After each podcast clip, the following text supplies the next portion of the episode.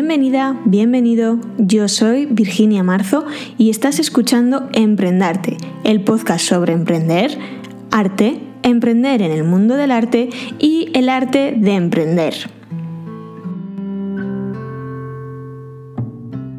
Episodio 2. Muy buenos días. Empezamos un nuevo episodio de Emprendarte, el podcast exclusivo para miembros de Patreon.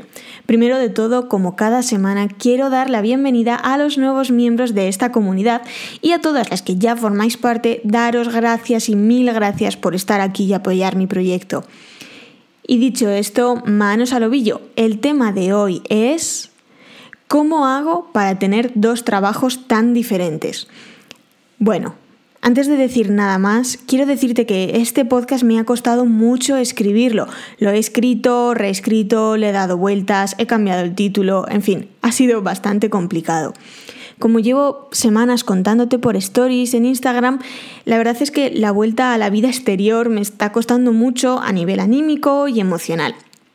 Yo veo a la gente en redes sociales y en la vida real que lo ha pasado muy mal con episodios de ansiedad, depresión, por estar encerrados, que no les diera el sol, sentirse aislados. Y la verdad es que a mí me está pasando al contrario. Y es que encerrada, sin poder salir a mis otros trabajos, he podido dedicarle todo el tiempo que quería a Bloginia y no te voy a mentir, me he sentido muy feliz. Feliz de una forma natural, de una forma sana, con días en los que trabajaba tantas horas que al final es que ya no tenía ganas de nada. Pero al día siguiente volví a, sentir con, volví a sentirme con energías para continuar. Y también había días en los que tenía que hacer cosas de bloginia que no me gustan, como contabilidad o esas cosas. No digo que todo fuera de rosas, ¿vale? Digo que, pues, que todo formaba parte de llevar los timones de, de bloginia como nunca antes lo había hecho. Y la verdad es que he descubierto que me encanta.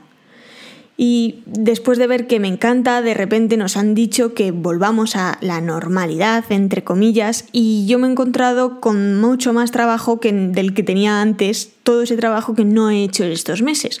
Y ese trabajo me deja agotada. No son muchas horas, la verdad, no, no yo soy, soy consciente de que tengo el privilegio de que mi trabajo no son ocho horas, pero la verdad es que las horas que son son bastante intensas y me dejan agotada.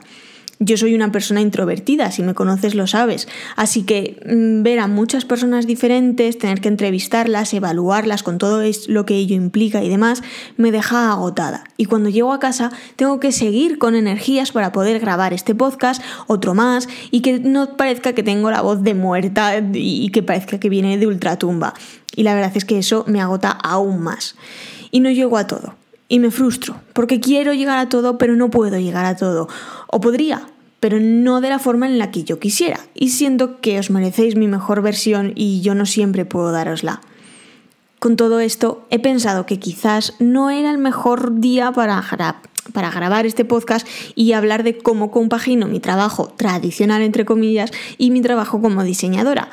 Pero luego he pensado, ¿y por qué no? Es justo al revés, es justo ahora cuando tengo que hablaros de ello, cuando me siento cansada, porque podría esperarme a sentirme en plena forma y que, así pudiera decirte que adelante, que es fácil, que simplemente tienes que anotar en tu agenda lo que tienes que conseguir, descomponerlo en tareas más pequeñas y asignarles una fecha. Es sencillo, de verdad.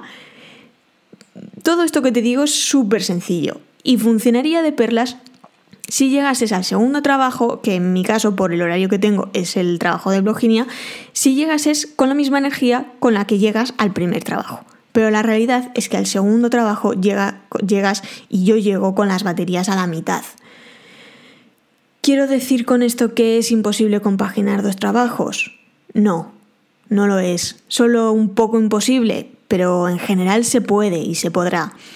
Para mí, que funcione, para, para mí, para que funcione, tienes que encontrar aquello que te motiva tanto como para poder dejar de, un de lado el cansancio y sobreponerte. Porque va a ser duro, muy duro. Casi casi esto me lo digo más a mí que a ti, pero va a ser muy duro y, y, no me quiero imaginar si además yo fuese madre o tuviera más obligaciones. Pero es posible. Y cuando lo estés intentando, recuerda ser buena contigo misma. Tú que me escuchas, recuerda ser buena contigo misma y yo tengo que recordar ser buena conmigo misma, porque no todo tiene que cumplirse según lo establecido y no es obligatorio publicar en redes sociales todos los días ni estar generando contenido continuamente. Tienes que hacer lo que sientas y siempre y cuando lo estés sintiendo. La artesanía al final es muy temperamental y, las cosas si no, salen bien, si no sientes que tienes que estar haciéndolas, si no lo estás disfrutando, mm, si lo haces de mal humor, de mala gana, si es algo que lo estás haciendo por obligación, realmente luego se nota en el producto terminado. Yo te voy a dejar aquí, por si te sirven, mis tres consejos para poder compaginar dos trabajos tan diferentes. El primero, aprovecha el tiempo. Cuando tengo algún rato muerto en el primer trabajo, aprovecho para escribir los patrones, contestar correos o hacer esa contabilidad de bloginia que no me gusta tanto. Así cuando llego a casa, cansada, tengo las partes más aburridas o serias ya resueltas. Esto también lo tenemos que aplicar a la energía hay que aprovecharla a tope. Si un día estás on fire, recuerda aprovechar a crear contenido y programarlo para otros días. Así podrás permitirte tener días de bajón sin sentirte mal por dejar de publicar. Pero recuerda que si un día no puedes, no puedes y ya. Tú eres más importante que nada y tienes que cuidarte. Punto número 2. Siempre disfrutar y hacer las cosas por mí. Yo no soy Zara y yo no voy a ser Zara nunca jamás, no entra para nada dentro de mis objetivos. El, número de diseños que puedo sacar por año es muy limitado y me va a llevar mucho tiempo además. No diseño por modas ni por tendencias, diseño prendas que yo usaría. A mí me vienen bien, que significan algo para mí, así que me aseguro de disfrutar mientras las creo y estoy convencida de que a vosotras también os llega parte de ese significado. Punto número 3 y último, organizarme y diferenciar lo importante de lo prioritario y de todo lo demás. Sé que antes me he burlado un poco de la organización en las agendas sin tener en cuenta la energía con la que voy a llegar a mitad de día, pero la verdad es que no por eso deja de ser una parte muy importante, porque cuando termino de comer y me siento en el escritorio, así como mirando al infinito, hay muchos días que sé que tengo que hacer cosas, muchas cosas, pero no sé ni por dónde empezar ni qué es lo más importante. Eso es lo que hace el cansancio. ¿Vale? Asegúrate de dejarte instrucciones precisas de qué debes hacer cada semana para no perderte por el cansancio y las prisas del día a día. Con todo esto, más o menos, algunos días con más éxito y otros días con menos, voy tirando y haciendo cosas cada vez más chulas en Bloginia y de las que estoy cada vez más y más orgullosa. Por último, cuando todo esto falla, cuando el síndrome de la impostora y la ansiedad se alían con el cansancio y el calor, que viene ahora muy fuerte, me pregunto, ¿merece la pena todo este esfuerzo? Y la respuesta siempre es sí. Bueno, esto es todo por esta semana. Ha sido intenso, ¿no? Hasta el siguiente podcast, nos vemos por redes sociales y no olvides seguirme y contarte si para ti el tejido o la artesanía que realices es un trabajo. ¿Cómo lo gestionas? ¿Tienes algún truco o consejo que quieras compartir?